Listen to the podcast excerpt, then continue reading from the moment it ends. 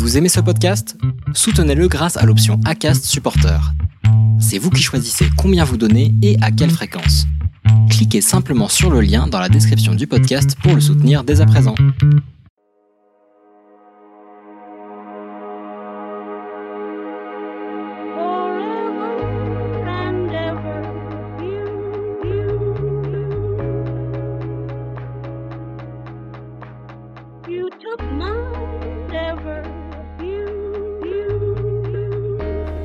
Bonjour et bienvenue dans Rester dans le flot, podcast où je me raconte et partage avec vous mon parcours de vie et de résiliente.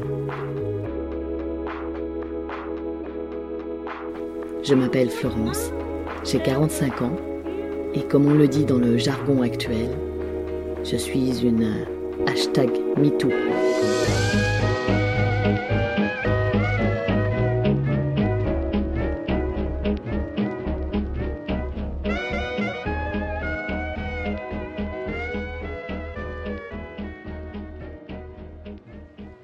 Lorsque j'ai créé ce podcast en 2018, c'était par pur amusement. Oui, je sais, il est étrange d'entendre que l'on peut s'amuser à travers la thématique des violences faites aux femmes ou de la résilience suite à ces violences. Pourtant, c'est ce que je fais. Je prends beaucoup de plaisir à écrire, à vous parler, à faire des recherches, à échanger avec des invités aussi. Aujourd'hui, j'ai le plaisir de vous faire part de ce même enthousiasme en intégrant le label Podcut le label que Télérama cite comme étant celui des podcasts de niche qui s'adressent aux passionnés d'un genre, d'un auteur ou d'un loisir. Le résultat qui donne un joyeux micmac sur différents sujets, dont à présent celui de la résilience.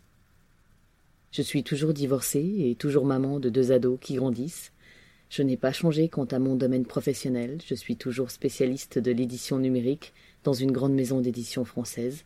Ce n'est toujours pas un podcast de coaching, je ne suis pas devenue coach, ce n'est toujours pas un podcast de psy. Bref, je suis une femme ordinaire, certainement comme vous qui m'écoutez depuis mes débuts.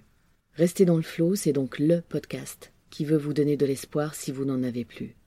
Et sincèrement, en relisant vos témoignages sur les réseaux sociaux ou sur Apple Podcast, cela fait chaud au cœur, car c'est vous qui en parlez le mieux. Par exemple, Nassika, lorsqu'elle écrit Ça n'est pas voyeuriste ni glauque, c'est le bon ton, les mots justes, des explications claires et beaucoup de résilience. Merci pour votre partage et bravo, vous êtes une warrior. Waouh Pour moi, c'est fou. Merci Nassika.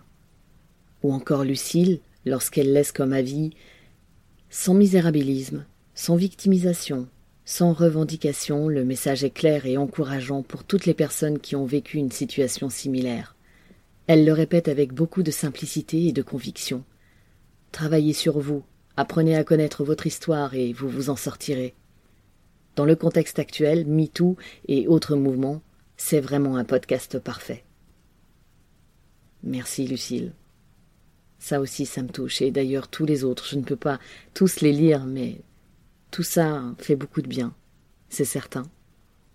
Alors oui, oui, comme beaucoup de femmes, j'ai été victime de viol par mon grand-père entre mes trois ans et mes treize ans, l'âge auquel j'ai réussi à dire non, à réussir à, sortir de l'état de victime dans lequel je savais que j'étais.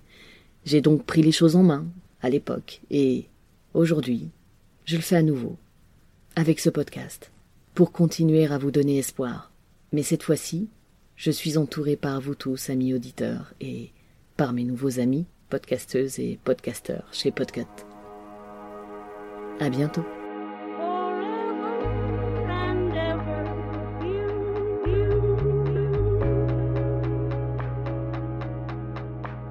you took mine ever.